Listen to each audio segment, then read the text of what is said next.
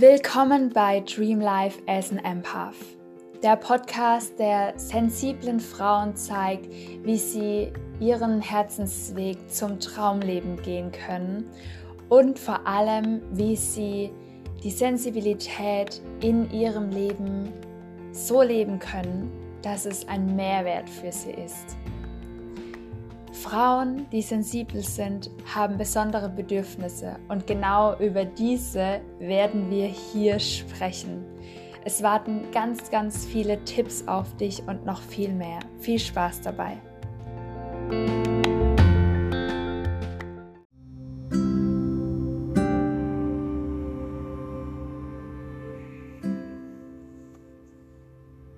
Hey, schön, dass du hier bist.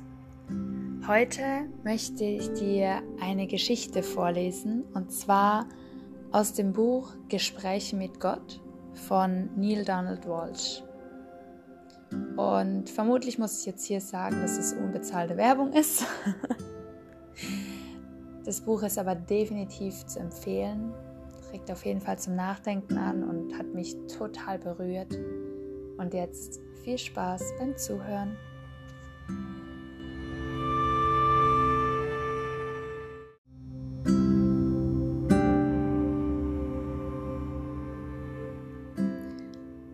Es war einmal eine Seele, die sich als das Licht erkannte. Es war eine sehr neue Seele und deshalb auf Erfahrung erpicht. Ich bin das Licht, sagte sie. Ich bin das Licht. Doch all dieses Wissen und Aussprechen konnte die Erfahrung davon nicht ersetzen. Und in dem Reich, aus dem die Seele auftauchte, gab es nichts, außer dem Licht. Jede Seele war großartig, jede Seele war herrlich und jede Seele erstrahlte im Glanz meines ehrfurchtgebietenden Lichts. Und so war diese kleine Seele eine Kerzenflamme in der Sonne.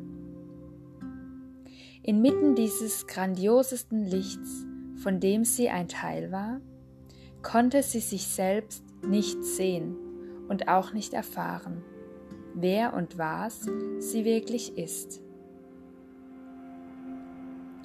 Nun geschah es, dass diese Seele sich danach sehnte und verzehrte, sich selbst kennenzulernen. Und so groß war ihr Verlangen, dass ich eines Tages zu ihr sagte, Weißt du, Kleines, was du tun musst, um dein Verlangen zu befriedigen? Oh, was denn Gott? Was? Ich werde alles tun, sagte die kleine Seele. Du musst dich vom Rest von uns trennen, gab ich zur Antwort. Und dann musst du für dich die Finsternis herbeibeschwören. Was ist die Finsternis, o Heiligkeit? fragte die kleine Seele. Das, was du nicht bist, erwiderte ich, und die Seele verstand. So entfernte sie sich von allem und machte sich sogar in ein anderes Reich auf. Und in diesem Reich hatte die Seele die Macht, sämtliche mögliche Formen von Finsternis in ihre Erfahrung zu rufen. Und das tat sie auch. Doch inmitten all der Finsternis rief sie aus. Vater, Vater, warum hast du mich verlassen? So wie ihr das auch in euren dunkelsten Zeiten getan habt. Doch ich habe euch nie verlassen, sondern euch immer zur Seite gestanden, bereit, euch daran zu erinnern, wer ihr wirklich seid. Bereit, immer bereit, euch nach Hause zu rufen. Sei deshalb der Finsternis ein Licht und verflucht sie nicht und vergesst nicht, wer ihr seid in dem Moment, in dem ihr von dem umschlossen seid, was ihr nicht seid, und preist die Schöpfung, auch wenn ihr danach trachtet, sie zu verändern. Und wisst, dass das, was ihr in den Zeiten eurer größten Prüfungen tut, euer größter Triumph sein kann. Denn die von euch erschaffene Erfahrung ist eine Aussage darüber, was ihr seid und wer ihr seid, sein wollt.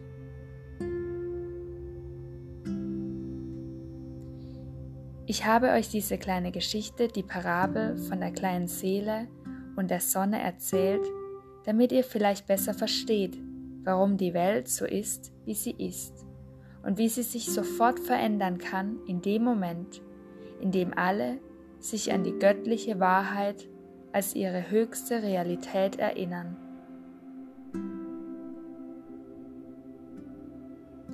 Ihr kamt in dieses Leben ohne etwas lernen zu müssen.